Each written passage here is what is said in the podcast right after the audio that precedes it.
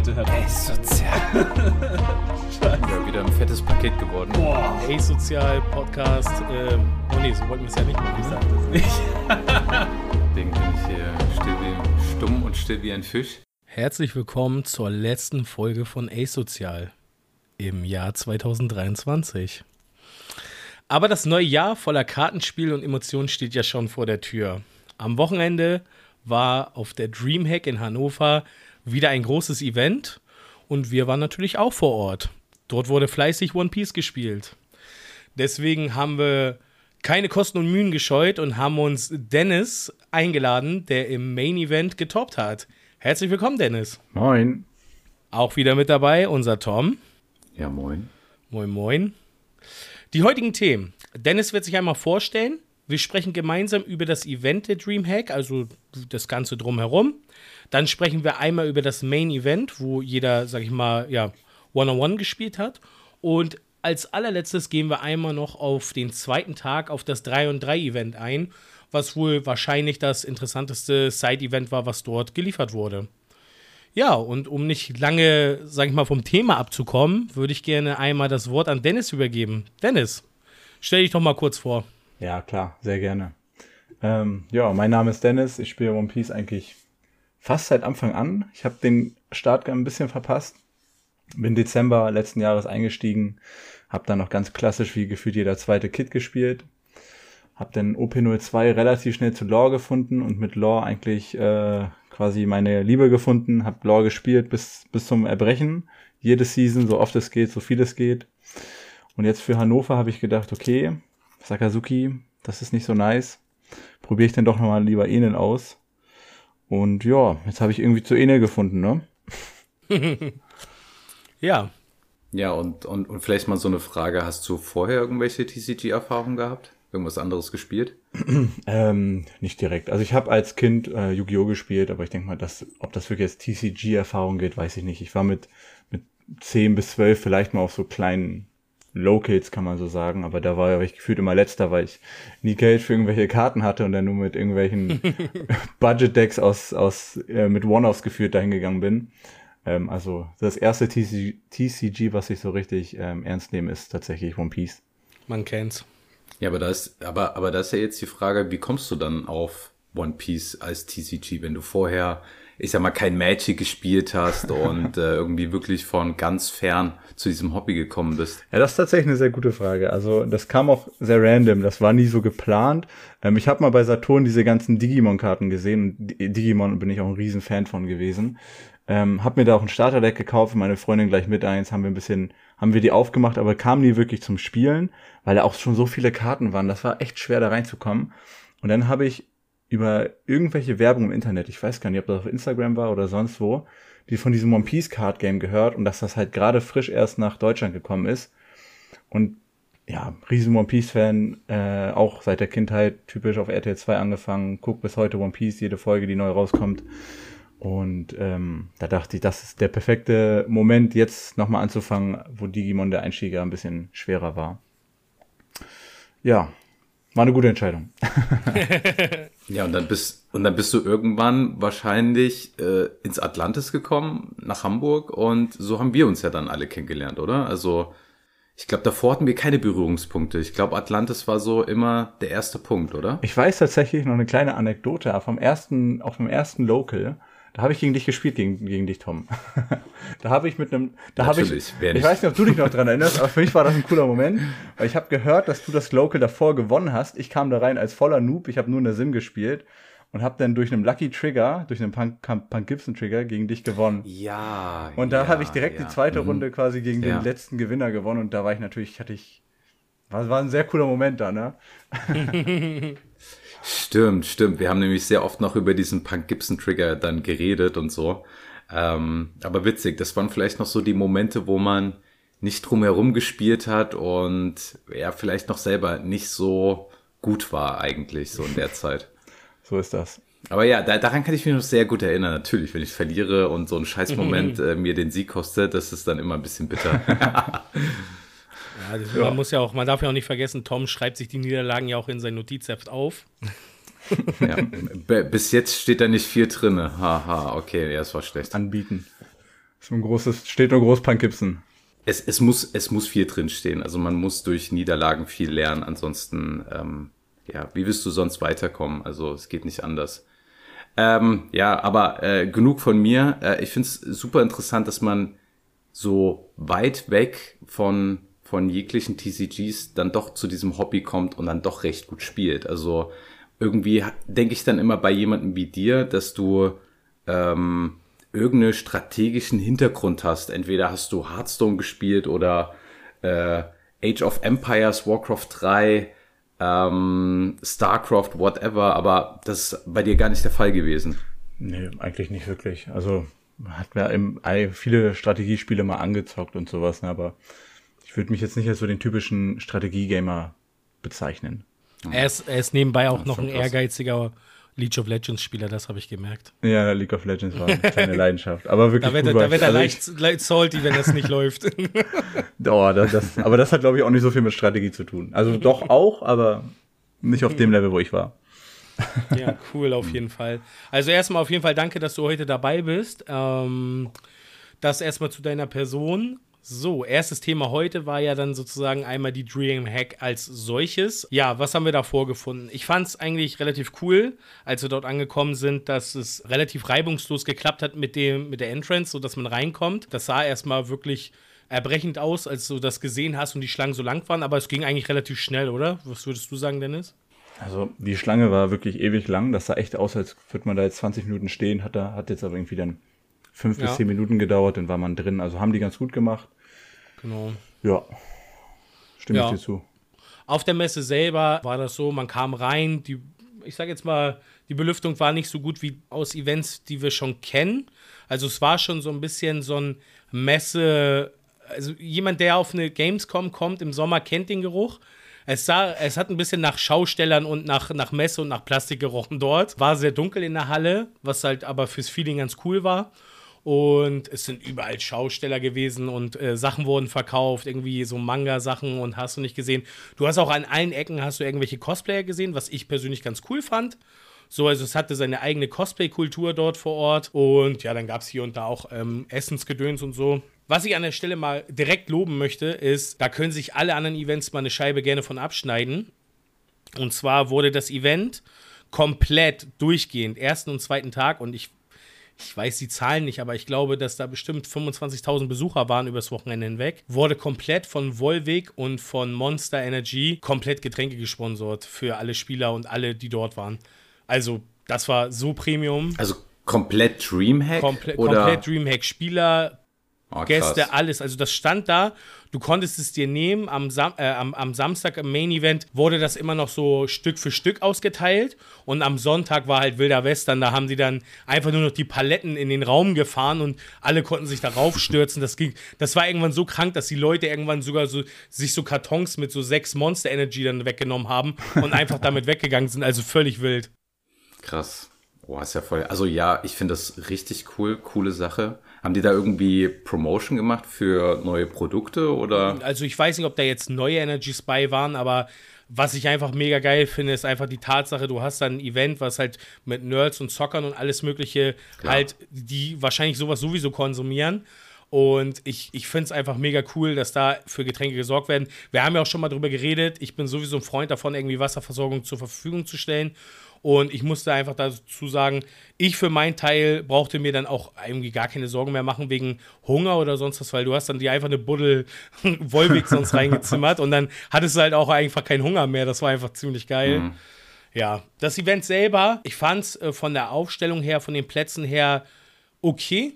Es war meiner Meinung nach teilweise an den Tischen relativ eng. Also du hast halt wirklich nur deine Spielmatte hinbekommen. Ähm, es war auf jeden Fall noch genug Platz. Ich weiß nicht, wie Dennis das gleich beurteilen würde, aber du hast halt gerade deine Matte hinbekommen.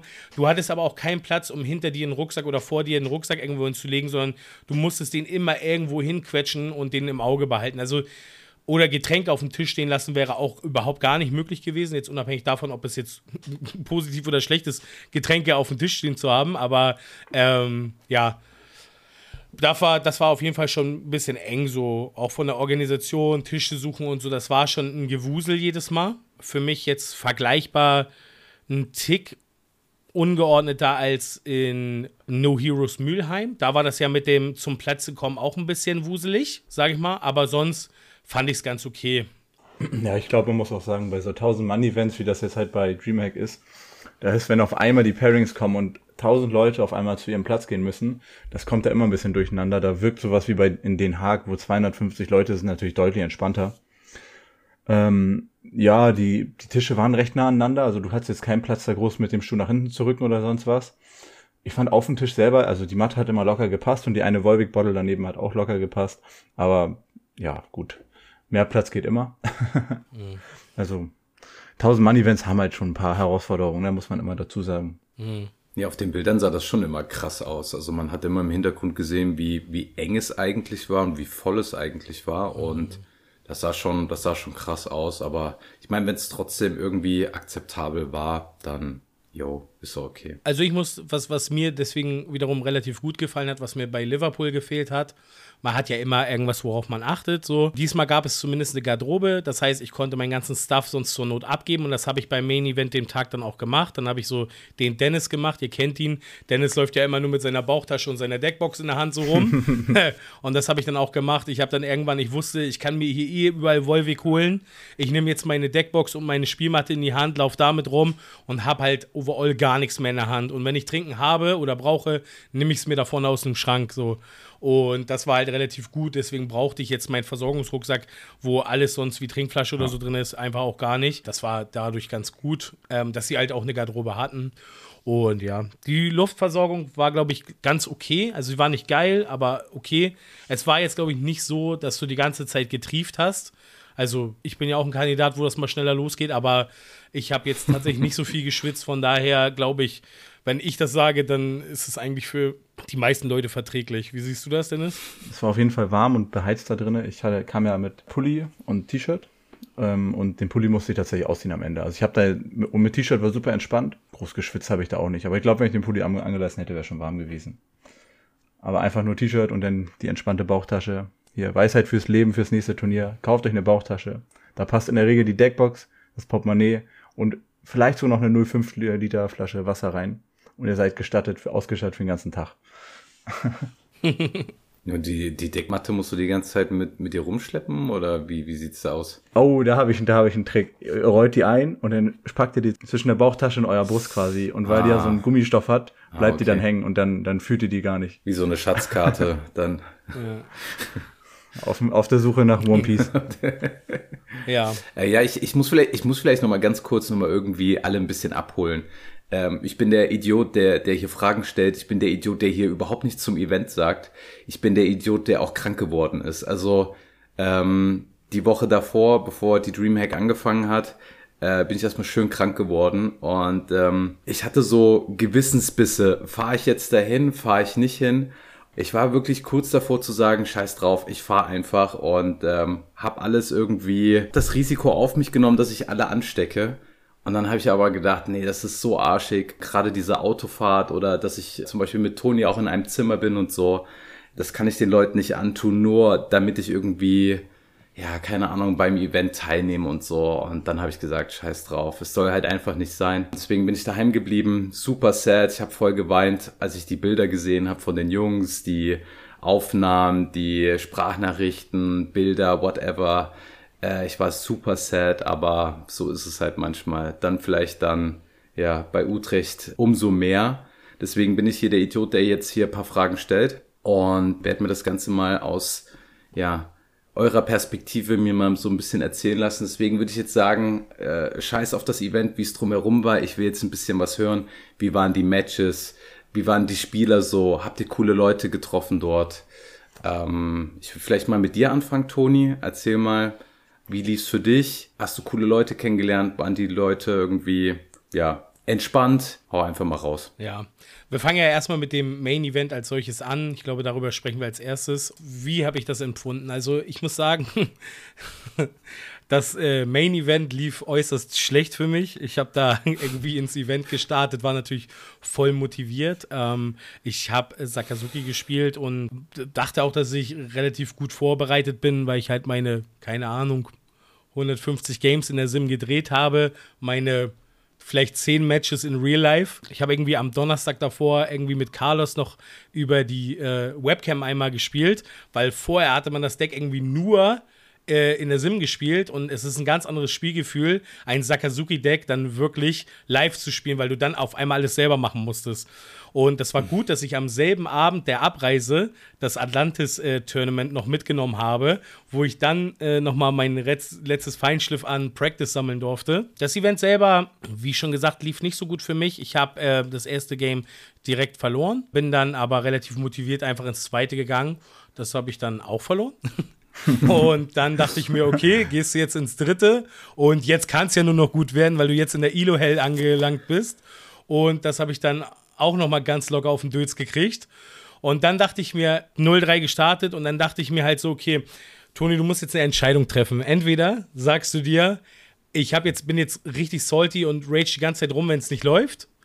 Oder ich drop jetzt einfach und lass mir dieses geile Wochenende nicht nehmen und ich habe mich dann für Variante 2 entschieden, weil ich wusste, okay, selbst wenn ich jetzt gewinnen würde, was ja auch erstmal nur ein Fragezeichen ist, möchte ich jetzt mich die ganze Zeit über diese schlechte Leistung von mir aufregen. Habe mich dann für als zweiteres entschieden. Ich habe dann gedroppt und einfach das Event als solches genossen. Habe dann bei unseren Leuten, wo es besser lief, zugeschaut und keine Ahnung, teilweise habe ich dann Trinken für die organisiert, die es nicht geschafft haben, sich selber Trinken zu organisieren und und und und habe dann so ein bisschen die Nummer draus gemacht. Und ja, wie du schon sagtest, Leute treffen, na, ne? also das war auch ein Thema. Hab dann die Jungs von Don Voyage dann äh, zwischenzeitlich auch nochmal äh, getroffen, mit denen ein bisschen geschnackt, äh, coole Sachen. Hatten dann den Tom, weil er ja leider ausgefallen ist, auch eine nette Sprachnachricht gesendet. Ja, ja, Boys, das war, das war äh, Balsam für, für, für mein Herz, für die Seele. Beste Sprachnachricht. Vielen Dank. Ich denke auch. Ähm, das war auf jeden Fall richtig cool und ich glaube, dass ich für mich die richtige Entscheidung getroffen habe, weil ich schwierig manchmal diesen, diesen, diese Abtrennung finden kann zu, ich steigere mich sehr rein, weil ich sehr viel Zeit und sehr viel Liebe in dieses Spiel gebe. Und manchmal ist es dann sinnvoller zu sagen, okay, es läuft heute nicht, es ist einfach nicht dein Tag. Warum auch immer, du machst Fehler, das Glück ist nicht auf deiner Seite, die Roll-Offs laufen nicht. Und gefühlt war das so eine Summe von allen. Und ich habe mir dann halt gesagt, so, ähm, ja, shit happens. Äh, es gab so eine ganz äh, lustige Situation, wo ich einfach irgendwie drei Red Rocks hintereinander kassiert habe, wo ich mir dachte, ey, damit, wenn der Gegner das auf der Hand hat, verlierst du eigentlich jedes Spiel. Aber für die Situation, dass ich Mihawk into ähm, äh, Ten-Cost Kaido into Ten-Cost Kaido spiele, wäre es eigentlich ist es die perfekte Hand, die der Gegner hatte. Das hat irgendwie so geschmerzt, dass ich dann gesagt habe, ey, es soll einfach nicht sein. Das äh, Universum gibt dir gerade ein Zeichen und macht das Beste draus.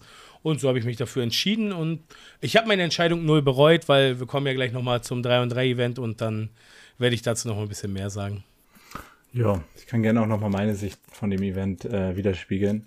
Bei mir lief es etwas besser. Demnach ein bisschen mehr Infos als nur drei Runden.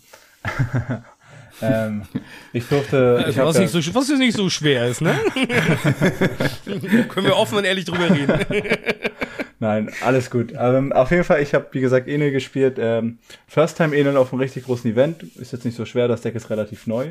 Aber generell First Time seit OP02 ein anderes Deck als Lore gespielt auf einem großen Event. Ähm, demnach hatte ich eigentlich die Erwartungshaltung, dass ich da einfach nur ein nettes Turnier spielen möchte und gucken, was kommt. Ne?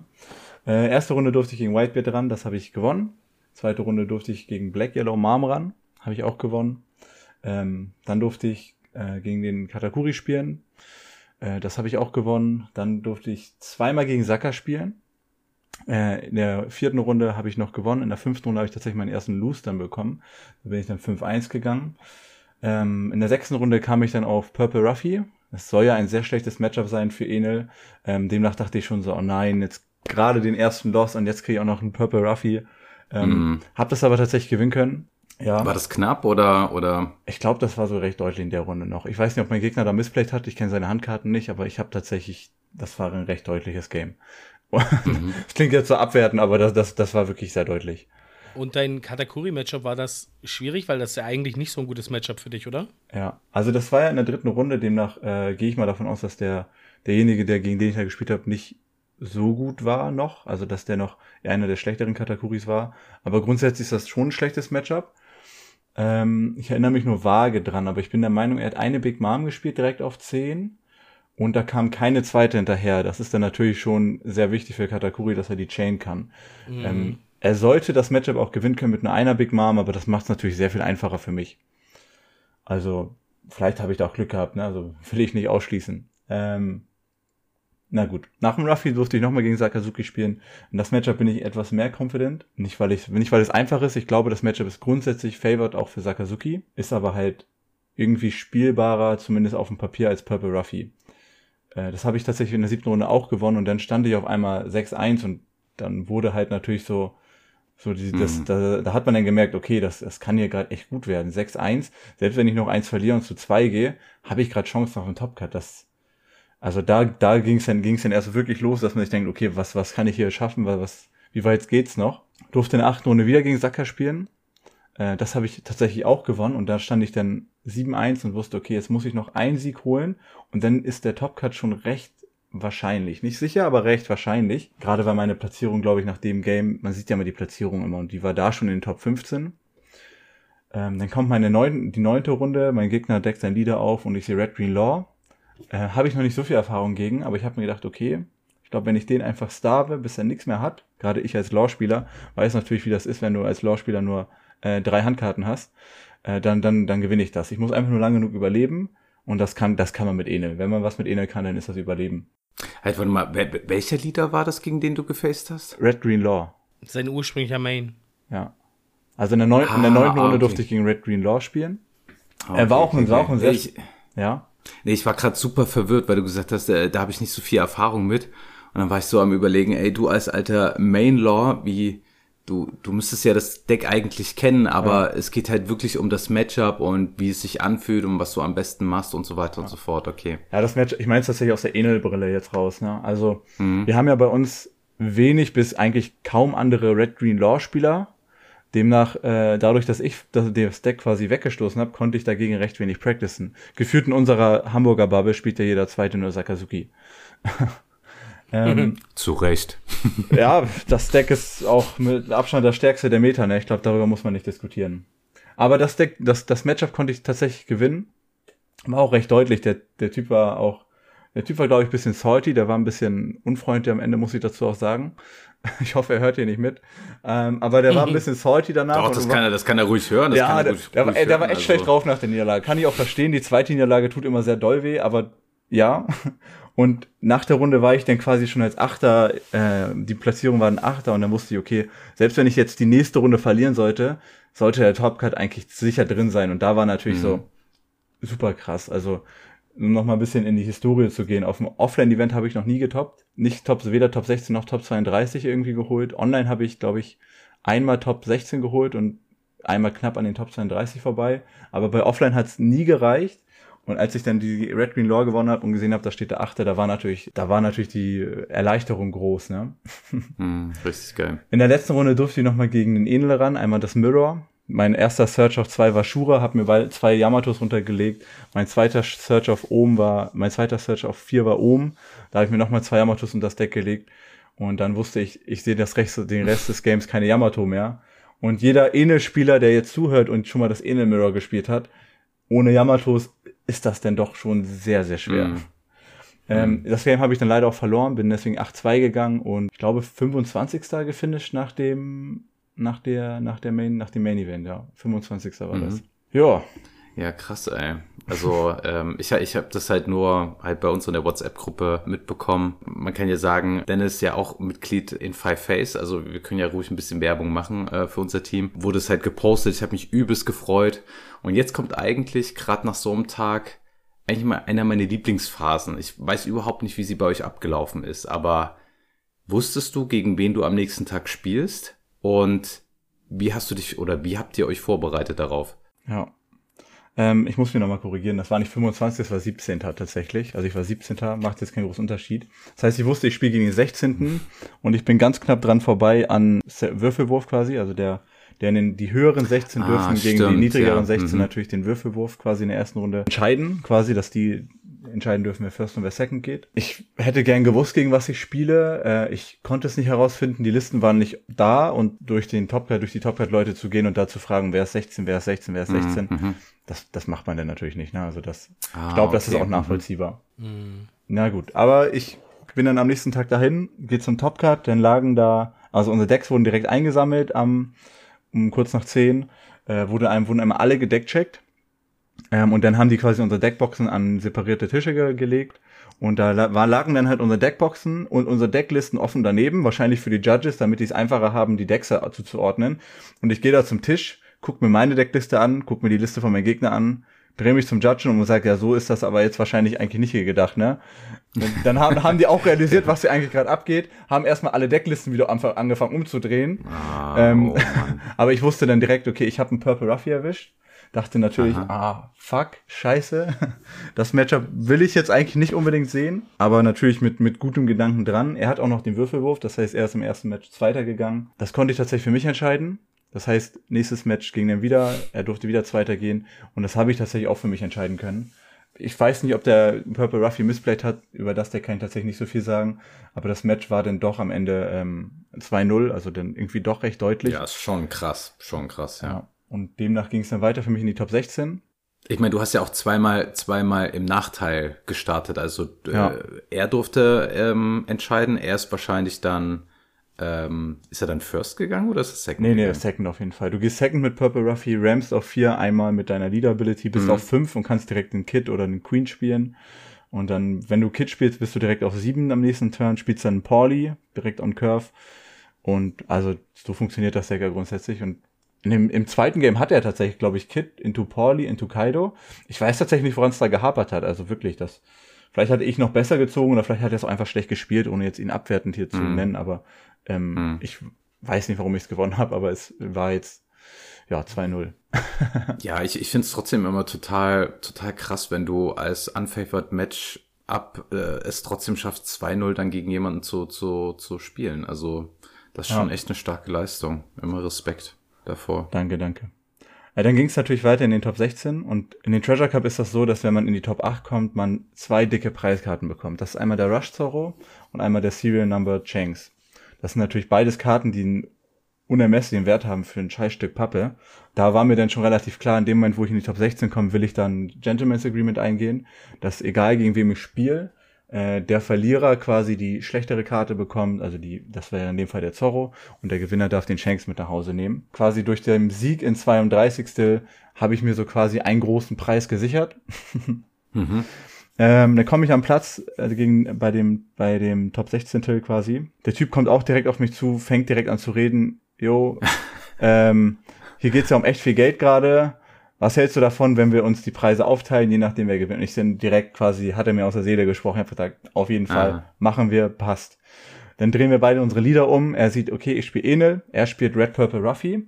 Ähm, das war der Typ, der tatsächlich die Swiss-Runde am Tag davor gewonnen hatte. Also, Aha, oh krass. Also, der war, ne? also mit, ja, der war 10-0 dann? Oha, krass. Ja. Deswegen dachte ich, also im ersten Moment war, war natürlich, okay, Red Purple Ruffy, das Matchup ist free. Enel gewinnt dieses Matchup gefühlt 80 Prozent der Fälle.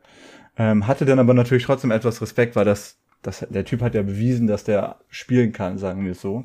Ja, aber das Matchup war dann doch sehr, sehr unfavored. Also ich hatte vielleicht auch einfach einen guten Tag und habe gut gezogen, aber das war ein relativ fixes 2-0 und habe mir tatsächlich damit Oha. den Top 8 Platz gesichert und auch den Serial Number Changs. Ähm, jawohl, ja. jawohl. Aber der Typ war sehr cool, gegen den ich gespielt habe. Da möchte ich auch nochmal raussagen, äh, der hat sich auch sehr über die Karte gefreut. Der hat mir erzählt, der kauft jetzt neue Felgen davon. Falls er hier zufällig zuhören sollte, viel Spaß mit deinen Felgen. Ich hoffe, du hast den Zorro verkauft bekommen. ja, ich meine, der Zorro ist ja heiß begehrt, oder? Also ich kenne jetzt nicht die aktuellen Preise, aber die Karte ist halt schon krass. Also das Artwork oder beziehungsweise der Style von der Karte ist ja schon ziemlich heftig und das halt dann noch mit dem Zorro schon ja. krass eigentlich. Ja, ich hätte ihn auch gern gehabt, muss ich zugeben, aber die Absicherung da war dann doch ein bisschen sicherer. Ja, ein Shanks ist dann doch besser. Ja, ein Shanks muss man schon besser. so sagen. Nur schon mal vorab, ich habe den Shanks noch nicht aufgemacht. Ich werde ihn wahrscheinlich auch nicht aufmachen. Ähm, ich bin der Meinung, es verkauft sich besser geschlossen. Und ich bin. Ah, der Verkäufer. Ja, ich, ich, ich bin kein großer Sammler, muss ich zu. Ich bin kein großer Sammler. Ich, ich Karten, also die sehen schick aus und ich habe auch gerne Alters in meinem Deck. Ähm, aber denn so eine Karte zu halten, die, ich, wo ist der Shanks gerade? Also 3000 wurden mir schon angeboten. Ähm, ich denk mal, der Oha, Preis wirklich? geht, ja, ja, also von einem Hamburger quasi 3000 Cash. Was heißt, und ich denk mal, der Preis geht eher nach oben. Das habe ich ihm auch so gesagt. Ich denk eher, dass der Preis sich nach oben bewegt. Gerade wie beim Ruffy. langfristig auf jeden Fall. Ja, ja, demnach habe ich es noch nicht verkauft und ja, warten wir erstmal ab. Ja, äh, Top 16 geschafft, dann kam es tatsächlich in die Top 8 und äh, für alle, die die Treasure Cup Preise nicht kennen, nach Top 8 gibt's eigentlich keine Preise mehr. Jetzt gewinnen geht's eigentlich nur noch um die Ehre. Ich glaube, als erster und zweiter kriegst du noch eine ganz nette Matte. Die sieht aber auch aus, als hätte die, wäre wär die mit Photoshop erstellt worden. und du kriegst als erster irgendwie noch ein Display OP05 wahrscheinlich. Also da stand nur eine Boosterbox. Ja, ist auch ein netter Preis, aber ich Echt? meine, ja. Halt, halt, ist es echt so? Ja, ja, also, du- du kriegst- Sind die Preise bei, wenn du Erster bist, kriegst du nur noch so eine komische Matte und, ein die Display Booster- oder ja. was auch. ja genau. Echt? Keine, keine Finalist, Winner, Cardsets, nichts? Du kriegst halt, du kriegst halt die Matte, wo halt Winner draufsteht, ne? Ja, man muss auch dazu sagen, diese, diese Matten sind dann auch schon extrem selten. Ne? Also die gehen auch, glaube ich, relativ gut Klar. Ich weiß zu Ja, 100%, aber- worauf du hinaus willst, aber Aber vergleich das da mal mit den letzten Preisen. Hä, wo, warum Ja. ist das denn so? Also, das ist ja, Ich glaube, da wird dir nur Bandai darauf Antwort geben können. also demnach, ja, alle gute, guten Preise, sagen wir mal, abgeholt. Natürlich will man gewinnen. Wenn Mhm. du in den Top 8 bist, dann, dann, dann träumst du auf einmal in den Top 32, denkst du noch so, okay, jetzt hier gegen alle durchzusetzen, das sind alles hier starke Spieler. Das ist doch fast unmöglich. Aber du fängst dann in den Top 8 dann so schon so langsam zu denken, okay, das wäre schon echt cool, wenn ich das Event jetzt hier gewinne. Ich durfte dann gegen Sakazuki ran. In dem Moment waren auch fast nur noch Sakazukis im Top Cut. War ich fein mit, ist, ist kein nices Matchup, aber wie gesagt, auf das Matchup bin ich so oder so eingestellt gewesen. Und der Spieler war wirklich stark, also der Spieler war wirklich, wirklich stark. Der hat das sehr gut gespielt, der wäre sonst sicher in den Top 8 gewesen. Er hat mir teilweise auch an einen Turn äh, mit allen seinen zehn Dons, die er da perfekt genutzt hat, zwei Yamatos gesch geschossen mit einem Lucci. Also das sind Turns, die wirklich sehr, sehr stark waren. Ich konnte es tatsächlich trotzdem 2-0 für mich entscheiden, um es kurz zu fassen. Ja, äh, ich habe sehr gut Krass. gezogen. Ich muss natürlich, also ziehen ist immer, gehört immer dazu. Ich hatte die richtigen Karten immer auf der Hand. Ähm, aber ich fand auch, man hat das dann ziemlich clean runtergespielt und ja, vielleicht hat er am Ende auch noch mal einen Fehler gemacht, einen Fehler mehr als ein Fehler mehr als ich gemacht ähm, oder ein Fehler oder dass ich einen Fehler weniger als er gemacht hat beziehungsweise. Ähm, aber ich konnte es tatsächlich 2-0 für mich entscheiden und bin dadurch in die Top 4 gerutscht. oha, ey. Ja. Ein, ein Game vor großem Finale. Ja. Insane. Ja. Ich muss auch tatsächlich zugeben, in dem Moment war die Aufregung auch so langsam komplett weg. Also am Morgen, kurz vorm Anfang, war man natürlich noch super aufgeregt. Aber nachdem du dann schon drei Matches, also drei Best of Three gespielt hast, quasi da schon drei Stunden quasi saßt für, für diese Top Cut Matches, war im vierten Match die Aufregung ja doch dann relativ gering, ne? Also das muss man dann auch sagen. Aber lag es, lag es vielleicht daran, dass es halt auch keine Preise mehr eigentlich gab? Also, Ich will es nicht ausschließen, aber ich, ich will es nicht ausschließen, Punkt. Ich, ich war auf jeden Fall recht entspannt in dem Moment und bin dann auch die Sache relativ gut rangegangen. Dann gab es irgendwie auch eine Stunde Essenspause, bin ich der Meinung, oder vielleicht war die auch das Match davor oder eine halbe Stunde. Und dann bin ich wieder zum Table gegangen, äh, Top 4, vier Leute waren noch übrig. Ich drehe mich so um, sehe den Sakazuki wieder vor mir, ich drehe mich zur anderen Seite, sehe die Lieder vom Gegenübertisch nicht, sage, frag den Judge, äh, habe mal gesagt, kannst du mir eigentlich sagen, ob noch hier andere Lieder sind als, als, als Enel oder sind die alle? Und er hat sich dann nur so geschüttelt den Kopf und hat gesagt, du bist der Letzte, der nicht Sakazuki spielt. Und dann wusste ich natürlich, was meine Mission ist. und ich wusste, okay, irgendwie muss ich hier mich durchsetzen. Das kann nicht sein, dass hier Top 4 drei Sakazukis und dann ist hier der eine Enel auf sich allein gestellt. ähm, ich durfte gegen Italiener ran. Ich weiß tatsächlich seinen Namen nicht mehr, aber auch ein sehr cooler Typ. Also war ein sehr entspannter Typ. Ne, sehr nett. Ich habe die erste Runde gewonnen, indem ich ihn einfach komplett tot gerusht habe. Ich habe, ich glaube, Ohm Holly into Gedatsu, into Enel und mit jeder Karte. Nee, ich habe Ohm Holly into Ohm Holly into, into Enel. Das waren sehr, sehr, also da war natürlich auch ein bisschen Lack, äh, Lack dabei, dass man da immer seine Hollys auch zieht mit dem Ohm. Ich glaube, einen hatte ich auf der Hand so und aus den zwei Searches kam dann noch einer raus. Ähm, und da habe ich so viel Pressure gemacht. Dann kam der Enel auf, auf sieben, habe ich ihn komplett tot gerusht, habe das erste Game gewonnen. Und dann natürlich mit, mit so einem Selbstbewusstsein in das zweite Game gegangen. Das zweite, das zweite Game lief auch eigentlich super. Da, das war ein bisschen grindlastiger. Da konnte ich ihn nicht totrushen, haben mir die Karten auch gefehlt dafür. Das heißt, ich musste ihn ein bisschen outgrinden. Hatte ihn dann tatsächlich auch auf eine Handkarte. Er hatte noch zwei Leben zu dem Zeitpunkt, aber eine Handkarte. Und dann kam sein Turn und er zieht tatsächlich einen Zehner Kaido. Und der 10er Kaido ist, ja, ich hatte ihn ja, ich hatte ihn lebenstechnisch ja noch nicht so wirklich down. Ich habe nur seine Handkarten ausgegrindet. Und das ist bei mhm. Sakazuki schon sehr schwer. Und dann hat er vier Karten dazugezogen und 12k Buddy bekommen. Ich hatte natürlich nur ein Buddy auf dem Feld zu dem Zeitpunkt. Das heißt, ich konnte ihn dann nicht irgendwie finishen oder sonst was. Musste dann ja, da rumspielen und dann ging das Game einfach nochmal 20 Minuten lang, weil ich ja eigentlich in eine sehr gute Position war aber nach diesem Kaido-Play kam ich nicht mehr zurück, weil mit dem Kaido konnte auch jedes Mal meine Units clearen, wenn ich angreife. Und wenn ich mhm. nicht angreife, verliere ich den Attack in der Runde, äh, weil er kann mir ja meine Units auch noch clearen, ohne dass er angreift. Also das war dann mhm. so ein richtig mhm. ekliges Game, was dann noch 20 Minuten in die Länge gezogen wurde. Ich glaube, das Game alleine ging auch locker 35 bis 40 Minuten. Ähm, mhm. Das davor war ja fünf Minuten durch und das hatte dann am Ende tatsächlich gewonnen, das Game. Also ich kam nicht zurück von diesem Kaido. Äh, ich mag auch nicht ausschließen, dass ich da vielleicht mal missplayed habe zwischendurch und ähnliches. Aber ja, der Kaido hat mir da echt das äh, Genick gebrochen. Und im dritten Game hatte ich tatsächlich nicht so Glück. Hat der Gegner es natürlich auch super ausgespielt, hat er seine Karten gehabt und dann konnte er tatsächlich 2-1 gewinnen. Ich habe ihm noch viel Glück fürs Finale gewünscht, aber für mich war es dann quasi in den Top 4 zu Ende. Demnach war es quasi der dritte, der vierte Platz, wie man es sehen möchte, Top 4 Finish. Ja, sehr ja, stark. Herzlichen Glückwunsch dazu, auf jeden Fall starke Leistung. Hat es der, der Italiener dann geschafft? Ich weiß ja gar nicht. Nee, der also, wurde tatsächlich Zweiter. Der wurde ah, tatsächlich okay. Zweiter. Das, das ist natürlich, ey, man hätte dann doch schon ganz gerne gegen den Gewinner verloren, das muss ich dann schon zugeben, ne? Mhm, klar. ja, klar.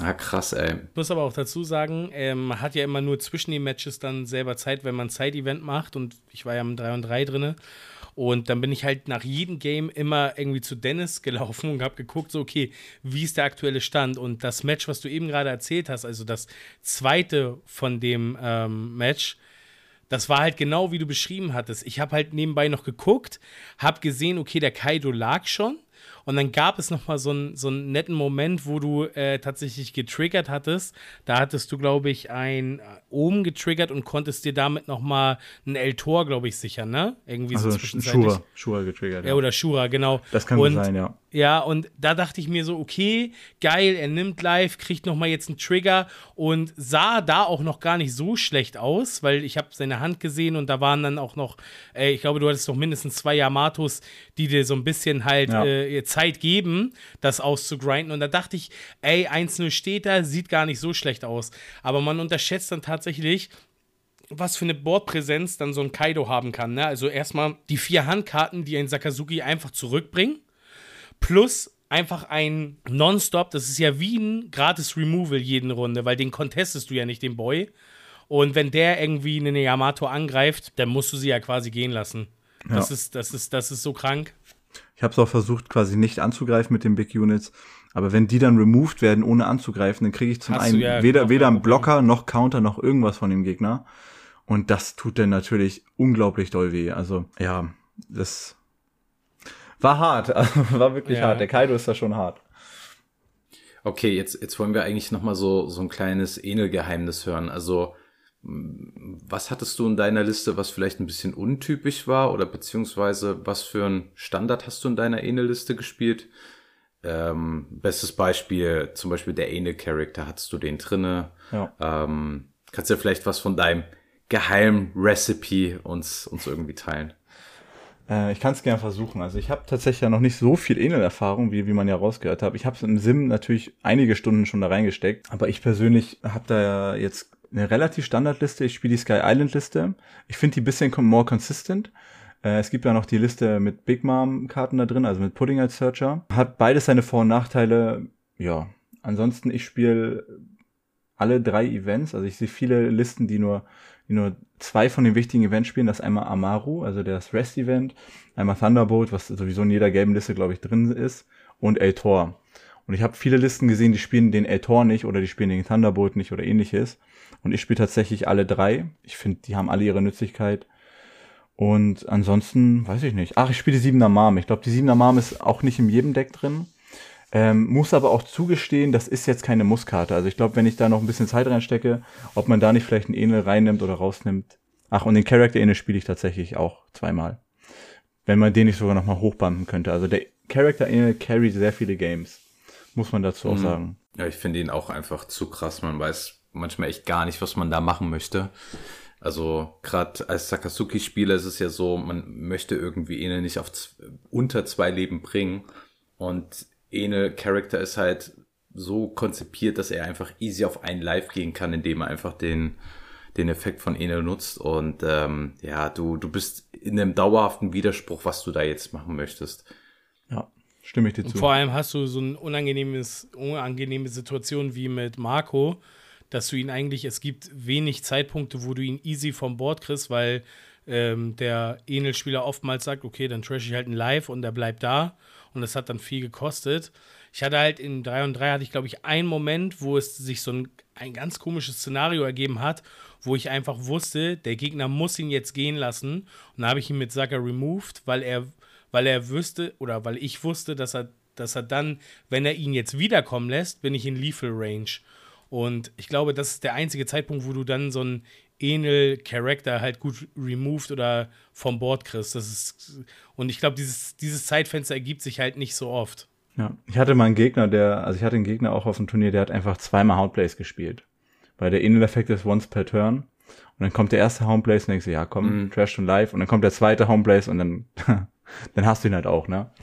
Aber es ist teuer, ist sehr teuer. Aber ich, das wissen ja auch viele nicht, dass Enel halt sozusagen, wenn du ihn reduced, bei der reduced ähm, Cost bleibt, ne?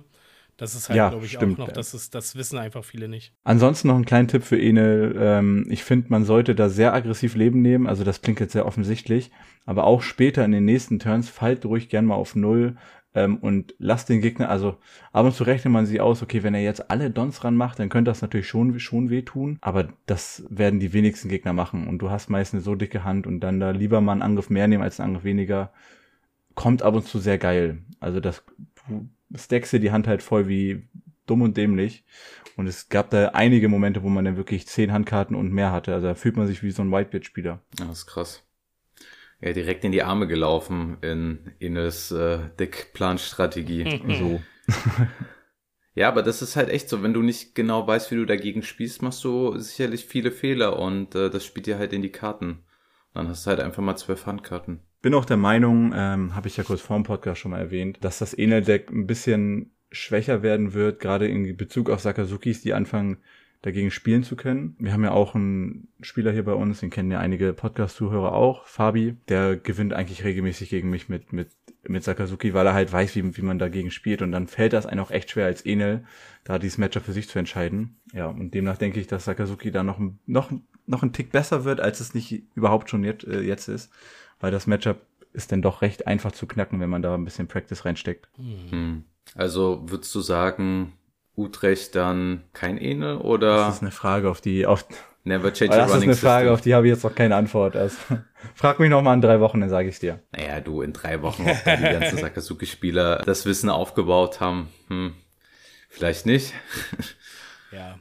Dennis, würdest du denn für unsere Zuhörer auf jeden Fall dein Deck einmal bereitstellen, dass wir es bei Instagram auf jeden Fall hochladen können, dass sie Klar. sich angucken können, welche Liste du spielst? Selbstverständlich. Ja, cool. Ja. Dann haben die zumindest schon mal was an der Hand, womit man als guter Spieler performen kann. Ob ihr so gut performt wie Dennis, ist eine andere Frage.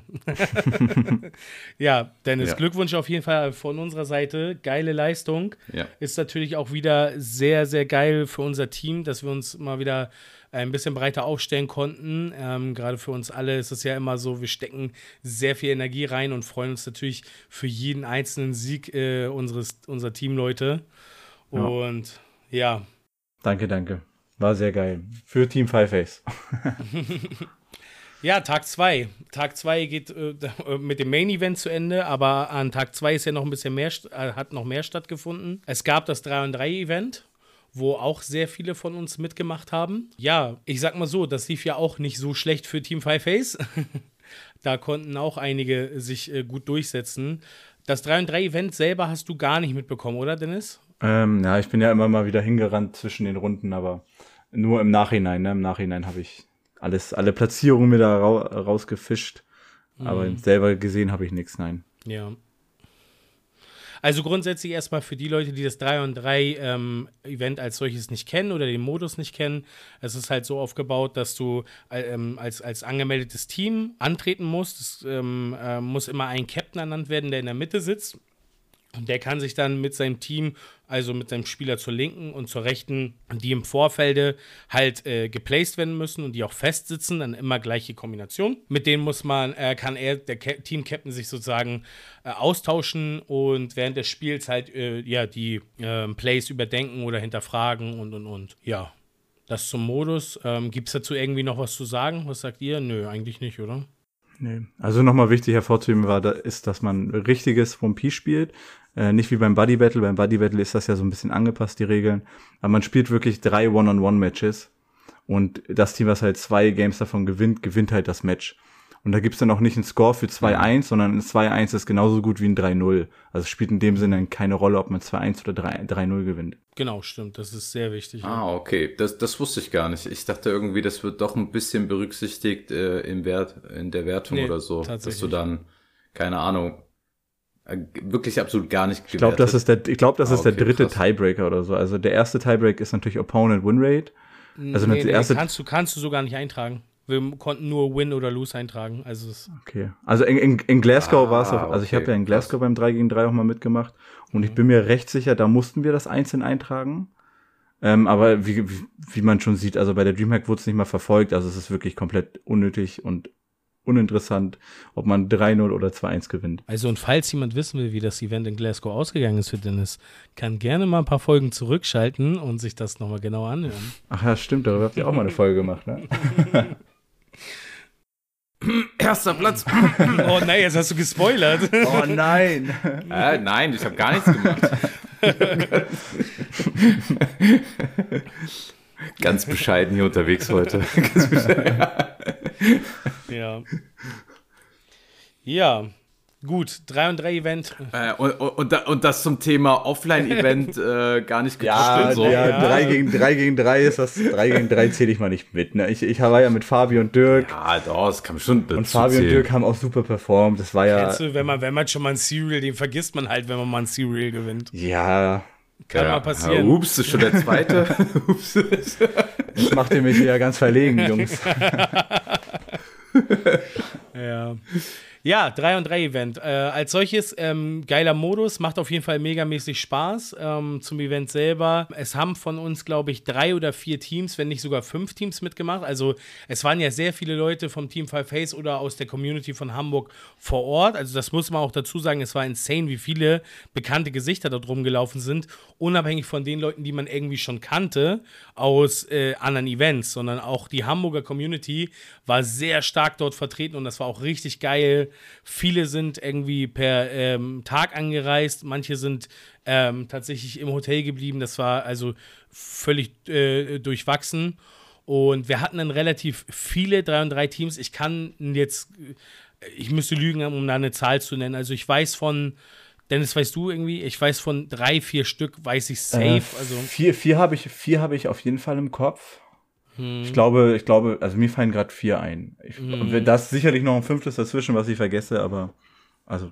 Stimmt. Es werden, werden wahrscheinlich sogar mehr sein, weil wir haben auch eins, eins unserer Hamburger Teams gefaced. Von daher, ähm, von meiner Seite aus muss ich sagen, ähm, Team war ja, ich war mit Artan und mit Lars zusammen im Team.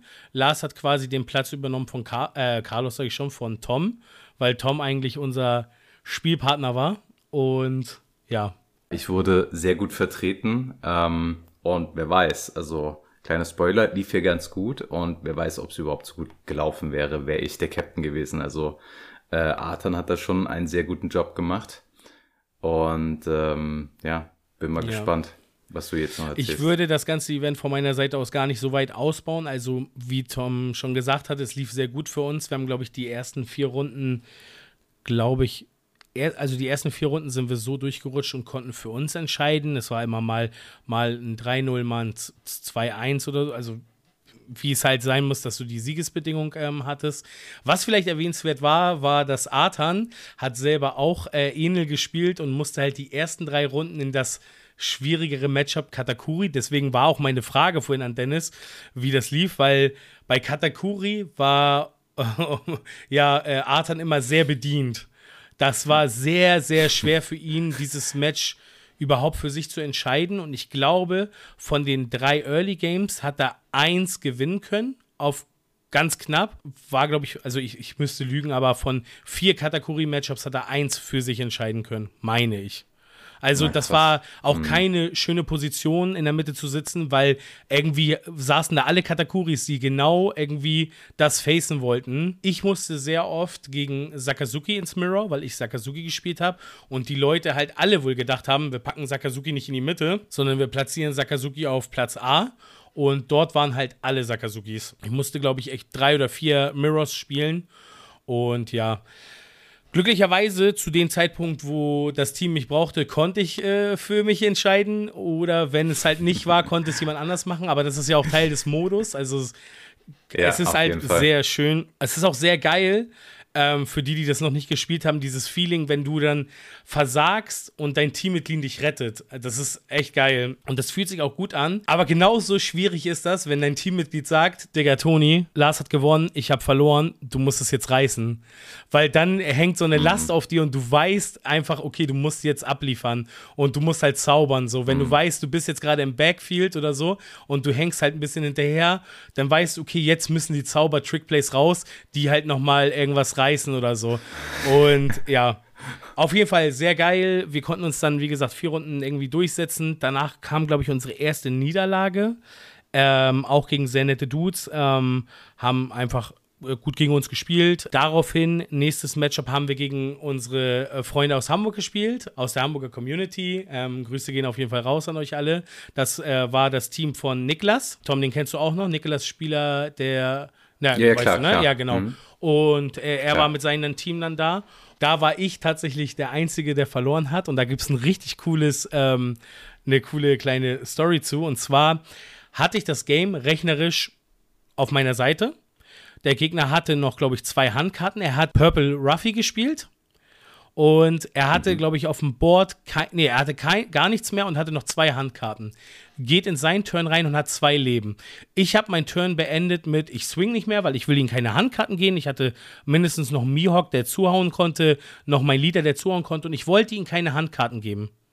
Und habe dann noch einen Blocker gestellt, also ein Blocker, und habe meinen Zug beendet, weil ich dachte, okay, man kann ja maximal mit Ruffy angreifen. Wenn er jetzt alles äh, Don attached, nehme ich einfach meinen Blocker. Wenn er irgendwas anderes spielt, kann ich verteidigen, weil ich habe ungefähr 5k auf der Hand. Was für einen Blocker hattest du denn? Rebecca. Na, mhm. Kaido oder was kommt jetzt? Pass auf, aber den Kaido hatte er nicht auf der Hand. Das wusste ich, weil er den sonst davor den Turn schon gespielt hätte. Er macht folgendes: Er nimmt genommen. sein Leben und findet Kaido und hat das doch Aha. vorher gecallt. Er sagt halt, also meine einzige Chance ist, dass ich jetzt mein Leben nehme und das Kaido kommt. Er nimmt das Leben, dort Ach, ist Kaido Scheiße. drinne und Kaido restet mein, also tötet meinen Blocker und geht dann mit Restface und dafür habe ich dann halt nicht genug gehabt zum Verteidigen. Ach du ja, Scheiße. Aber also es war einfach, das kennst du das? Es ist, es ist Aha, dieses, ja, ich hab's halt trotzdem ja. gegönnt, weil es ist so dieser, das ist so dieser Spirit, dass man an etwas glaubt, ne? Dass man glaubt, das ist jetzt mhm. die Karte, die man braucht. Und dann ist sie halt auch da. Und das ist halt, war einfach mega geil. Also ich habe, wie gesagt, ich hab's äh, das fand ich einfach geil, weil das sind so diese Momente, von denen du auch als Kartenspieler einfach lebst. So, das ist so ein geiler Moment einfach und deswegen, ich habe es gefühlt. Wir haben uns dann auch äh, direkt so High Five gegeben. War ein geiles Game. vielleicht hätte ich es nicht gemacht, wenn ah. ich ihn nicht kennen würde. So, weißt du, dann hättest du mich vielleicht ein bisschen saltiger gemacht. Aber da es jemand aus unserer Hamburger Community war, habe ich dann gesagt, so, ja, let's go, war geil. Und wir haben dann das Match halt trotzdem für uns bestreiten können. Ja, aber sau witzig. Ich meine, dann, dann wurde es von ihm halt auch belohnt, weil du hast ja dann, dann, ich sag mal, das Richtige gemacht, indem du sein Leben nicht angegriffen ja. hast. Sonst hätte er so Den Kaido, genau, genau, richtig. Genau, und er hat halt den Mut gehabt, dann einfach nochmal sein Leben zu und nehmen und alle ja. Möglichkeiten auszunutzen. Und dann, und auch wenn es nur eine kleine Chance ist, hat er sie halt genutzt und wurde dann belohnt. Also ja. Ich finde auch, manchmal gibt es Situationen, da sollte man nicht aufgeben und, und irgendwie bis zum Ende spielen und, ähm, und da wurde es halt einfach belohnt. Ist so. Fand ich cool. True. Also auch weil, wenn du jetzt verloren hast, so, aber ist ja nur ein Game, deine anderen zwei Mates haben es ja sozusagen, nee, warte mal, ihr habt dann, das war die erste, nee, ihr habt da gewonnen, oder? Oder war das, das die erste also Niederlage? Also das davor war die Komplette. erste Niederlage und dann war das das. Achso, und das habt genau, ihr dann gewonnen? das haben wir wieder gewonnen. Okay. Hm. Okay. Gut, dann gab es, glaube ich, also es kann auch sein, dass ich mich ein bisschen vertan habe, ne? aber dann gab es halt ein, ein, nächstes Spiel, wo es ein bisschen kniffliger wurde. Ähm, wir hatten eine Situation, wo es äh, Gleichstand stand und ähm, ja, ich habe die Time nicht so ganz auf der Uhr gehabt. Das Game wurde beendet vom Judge und ich habe dann halt so geguckt, so, ey, ich habe eigentlich noch so vier Swings auf dem Board und habe halt einfach die Time nicht im Auge gehabt. Und hab's auch mhm. nicht so richtig mitbekommen, dass gesagt wurde, ey, Time und hier noch drei Züge jeder. Alles nicht mitbekommen und wurde auch nicht kommuniziert bei uns am Tisch so richtig. Und musste dann hinlegen. Judge stand schon da und wir haben dann geguckt und wir haben gesehen, beide haben zwei Leben. Das war Sakazuki Mirror. Und dann hieß es, okay, dann zählt mal Karten. Und ich habe gerade noch, original, ich habe gerade noch irgendwas hingelegt auf dem Board und musste dann sofort irgendwie Karten zählen, weil es war, es hieß sofort Karten hinlegen. Und ich dann so, okay, scheiße, habe ich wahrscheinlich jetzt verkackt. Nimm meine Karten, muss mein Deck zählen.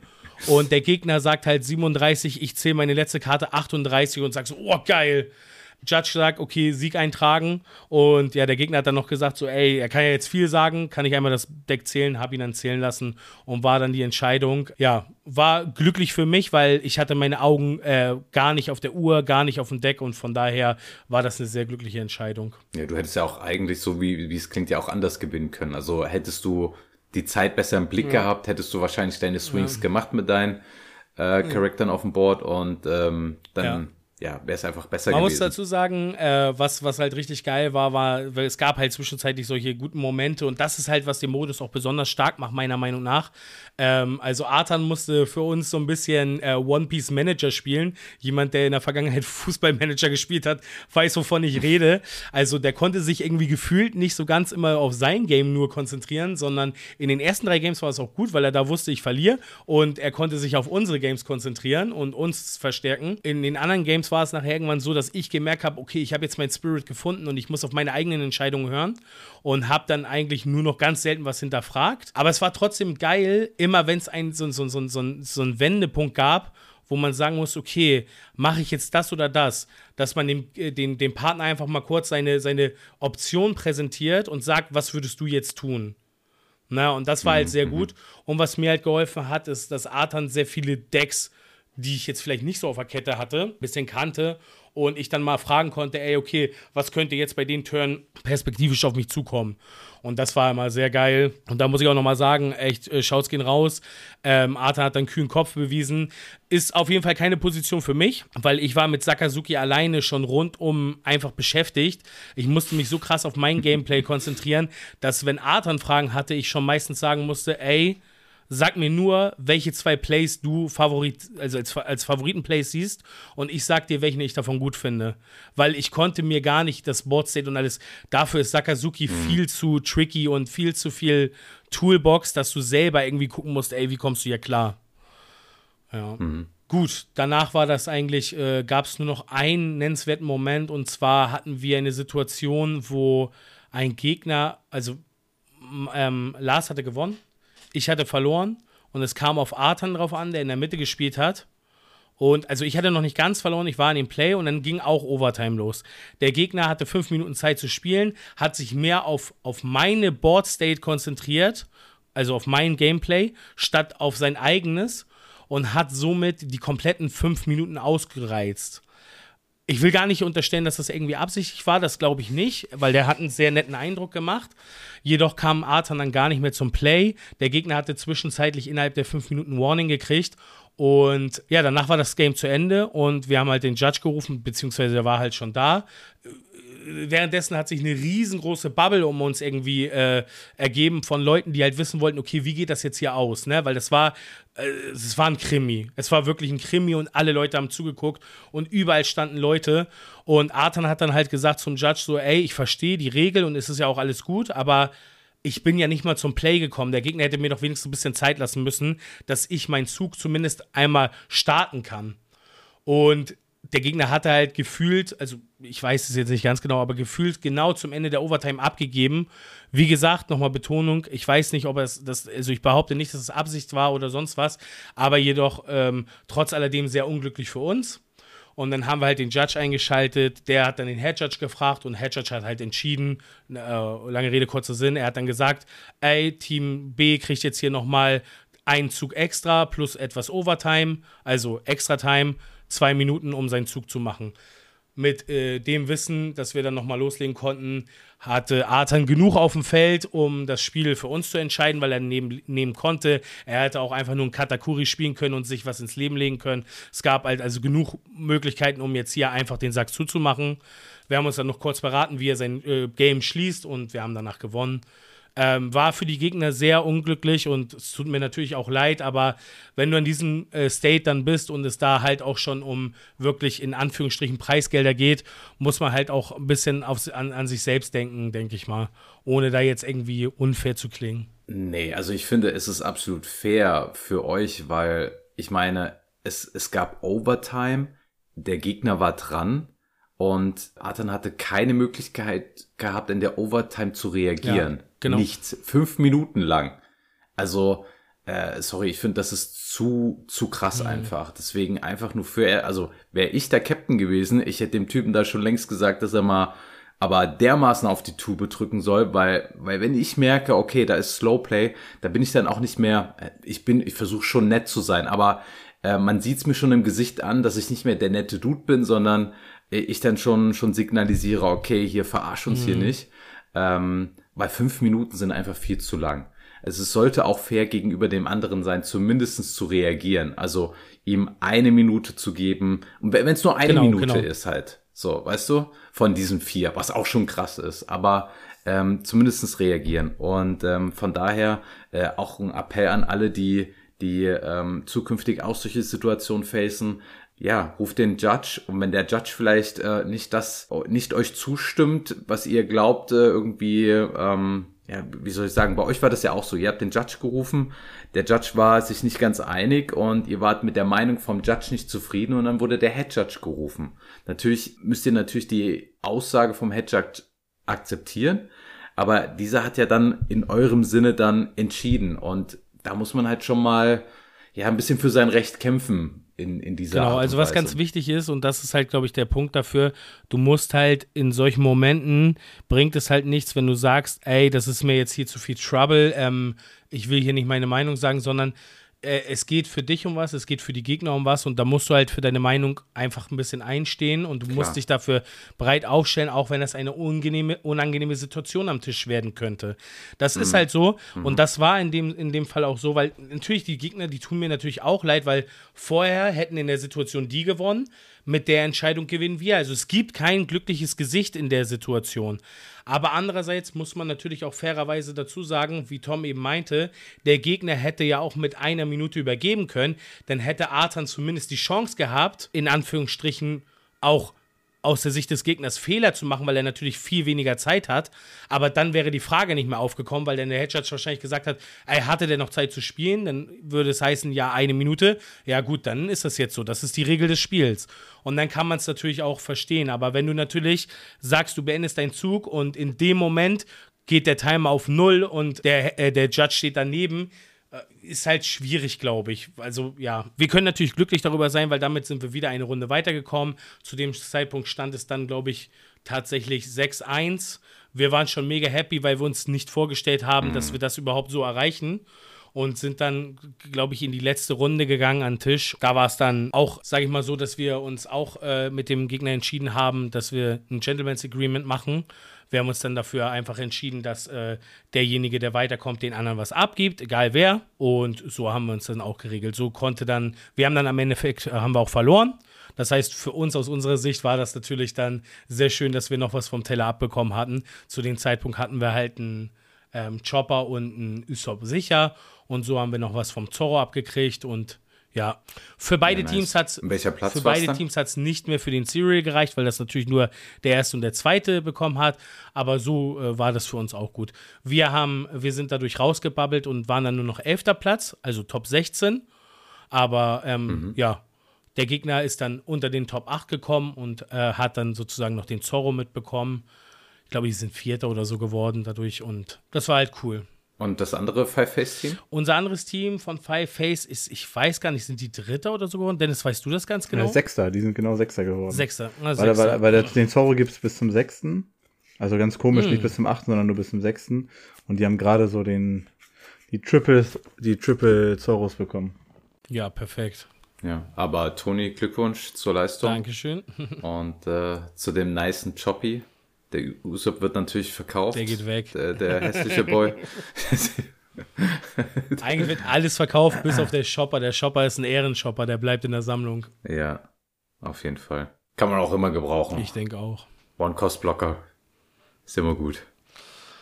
Ja, Ja, geil, geil. Äh, macht mich ja umso trauriger, dass ich nicht dabei war. Aber umso schöner zu hören, dass ihr ordentlich abgesahnt habt. Ja, vor allem das Coole ist, also unabhängig jetzt von, von unserer Leistung und der Leistung von unserem anderen Team, die halt es sogar unter die Top 8 noch geschafft haben, äh, Shouts gehen raus an Fabi, Dia und Dirk. Die sind das andere Dreier-Team gewesen, was so erfolgreich war. Wir hatten natürlich noch mehr Teams, die auch erfolgreich waren, nur da weiß ich das teilweise nicht aus dem Kopf. Ich weiß zum Beispiel aus der Hamburger Community hat Hagen sich sehr gut platziert im ähm, Main Event.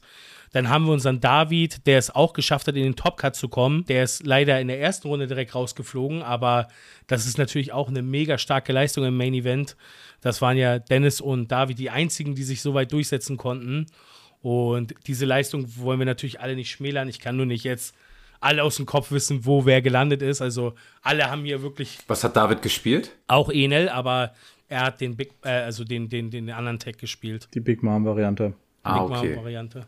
Ah, aber krass, ey. Ja, Respekt an die Leistung. Ich glaube, Team Five Face konnte auf jeden Fall diesmal ein bisschen was zeigen. Ja, finde ich auch sehr, finde ich sehr schön. Ähm, ja, nice, nice. Tom, hast du jetzt noch Fragen zum Event, was dir brennt auf der Seele hängt? Oh, gab's einen guten Burgerladen? Also ich weiß, ich habe dort gar nichts gegessen. Wir haben nach dem Event waren wir bei so einem ah, ja, nicht so geilen Mongolen. Ähm, da war auch das ganze Buffet irgendwie komplett schon so richtig runtergerockt. Also nein, also die, das, die Qualität war jetzt nicht schlecht, aber es waren halt einfach nur noch so, jede Schale von diesem Buffet war irgendwie halb leer und so richtig viel gab es da nicht. Ich glaube, so richtig glücklich sind die Leute von uns auch nicht rausgegangen, aber war halt cool, weil wir haben auch in der Community-Gruppe von Hamburg dann nochmal dazu aufgerufen, dass wir halt dort sind und wir waren dann auch relativ viele, weil noch welche dazugekommen sind. Ah, okay, das ist ganz cool. Ja, vor Ort habe ich gar nichts gegessen. Ich weiß nicht, Dennis, hast du da irgendwie was vor Ort? Ja, da, da gab es tatsächlich so einen kleinen, so einen Burgerwagen, quasi so einen Stand. Ich habe mir da nur Pommes geholt. Die Pommes waren super lecker. Kann man sich nicht beschweren. Ansonsten gab es da noch so, so einen netten Donutladen. Da hat zwar so ein Donut 5 Euro gekostet, Oha. aber den konntest du dir richtig verzieren und belegen und sowas mit drei verschiedenen Toppings und sonst was. Und war lecker. So schön mit, mit Top Cut verzieren, damit es so richtig gut schmeckt. Das ist nämlich das Wundermittel. Ein Donut vor, vom, vom Game und dann gewinnen Ja, geil. Dann findest du immer die Lücke. Geheimtipps hier. Ja. Ja, kurze Sache. Ähm, es gab ja zwischenzeitlich auch andere Events und war ja am Wochenende, wir sprechen ja immer mal wieder ganz gerne über die Ereignisse von anderen Events und anderen Turnieren. Und es gab ja wieder so einen, ich nenne es mal kleinen Betrugsfall. Tom, klär uns doch einmal mal dazu auf. Oh ja, soll ich das jetzt machen? Ich kann ja so, so Situationen jetzt zi- ziemlich gut beschreiben. Okay, ich versuch's irgendwie halbwegs auf die Kette zu kriegen. Also, wer es nicht mitbekommen hat, auf Twitter, YouTube, Insta, keine Ahnung wo, auf welchen Channels, wurde das ja ordentlich gepostet. Bekanntes Meme ist der Zorro, der ein 2K-Counter, also der Rush Zorro 3 Kos, dass der ein 2K-Counter mittlerweile hat, als Gag. Denn in Frankreich äh, gab es ein Game, Katakuri gegen Whitebeard. Äh, man sieht nur das Board States gegen, gegen Ende zu. Whitebeard kein Leben mehr und der Katakuri-Spieler spielt das Event. Ah doch, das war dieses 200 Mio Volt Event, meine ich, was Restage und plus 3000 gibt. Das wurde auf den Character Katakuri gespielt und äh, plus drei äh, Don Attached auf Katakuri, so dass er 11 14.000 hatte. Ich hoffe, ich erzähle jetzt hier keinen Mist. Und da ging es direkt auf Whitebeard ins Face. Der Whitebeard hatte Whitebeard Character Effekt, also war auf dem 8K Buddy und er hatte vier Handkarten. Die Handkarten waren, ähm, ich glaube, ein Guard Point, ein 2K Counter, ich glaube, das war eine Makino, und dann hatte er ein äh, Ace Character und den Zorro. So, und er brauchte sozusagen mindestens, äh, wie viel waren's? 7000 brauchte er, glaube ich. Und er hat mit 5000 gecountert, sprich er hat den Guardpoint hingelegt, die Makino hingelegt und dann hat er recht schnell den Zorro und den Ace zusätzlich hingelegt und das Ganze sehr schnell in den Trash wandern lassen. Und dann gab es die Situation, also er hat eigentlich nicht richtig countern können, nicht rauscountern können und hätte verloren. Da das Ganze so schnell abgelaufen ist und er die Handkarten so schnell auch ähm, in Richtung Trash gewandert sind, ja, ist der Gegner, der dann natürlich bei so vielen Games am Tag und ähm, Hitze des Gefechts und was weiß ich, ein bisschen unkonzentriert war, hat er es nicht gecheckt, dass er nicht richtig rauscountern konnte und ähm, ja, und das Spiel lief weiter. So weiter, dass er dann natürlich dran war, denn all seine Angriffe sind abgelaufen und er ist dann einfach mit seinen Charakteren Face gegangen und hatte gewonnen. Mhm. So das Verrückte dabei war, es waren halt noch Judges drumherum. Die haben das alles gesehen, keiner hat was gesagt. Und ja, und dann gab's halt so ein bisschen den Shitstorm, so, ey, der Dude weiß doch zu 100 Prozent, dass er da verloren hatte. Warum hat er nicht einfach gesagt, ey, hier, nee, nee, äh, nicht nächste Runde, ich habe hier gerade verloren, ich konnte nicht rauscountern, sondern er hat es einfach weitergespielt. Und, und das ist so ein bisschen der Skandal gerade. Da ist halt natürlich die moralische Frage, hat er recht? Hat er nicht recht? Äh, ist es Bad Play?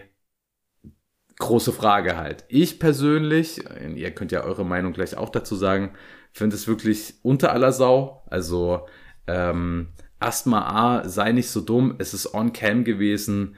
Ähm, es kommt so oder so raus. Und das andere und viel wichtigere ist Fairplay. Also wenn du es nicht rauscountern kannst, und der Gegner denkt, du hast das rausgecountert, dann sei doch so fair und sag, ey, hier, nee, ich konnte es nicht rauscountern, weil am Ende Karma, es kommt dann irgendwann wieder zurück und das kam jetzt auch für ihn zurück, weil er hat jetzt den übelsten Shitstorm abbekommen und am Ende lohnt sich das halt einfach nicht. Ich kann dazu tatsächlich nicht viel sagen. Ich habe das ein bisschen mitbekommen auf Reddit und ein bisschen ein paar Twitter-Posts dazu gesehen, aber ich habe das Video selber noch nicht mal gesehen und ähm, ich habe den Shitstorm natürlich ein bisschen miterlebt, ob das jetzt berechtigt war, unberechtigt. Also es schien ja sehr berechtigt, also wenn er da geschummelt hat, klar. Aber ja, kann ich, kann ich viel dazu sagen. Also ich habe mir das Video auch angeschaut und ja, die Sache ist halt die, ne, also ähm, ich weiß nicht, ob ihr das auch mal mitbekommen habt. Ich habe sogar so ein ähnliches Ereignis am Wochenende gehabt im 3 und 3 Event, dass äh, der Gegner mich angegriffen hatte und ich musste halt, ich weiß nicht, ich musste 11.000 oder 12.000 countern. Ich lege halt die Karten hin, um es so spannend zu machen. Ihr kennt das. Ich lege 2, 2, 1 leg, und dann lege ich so aus Spaß halt noch eine No-Counter-Karte rauf.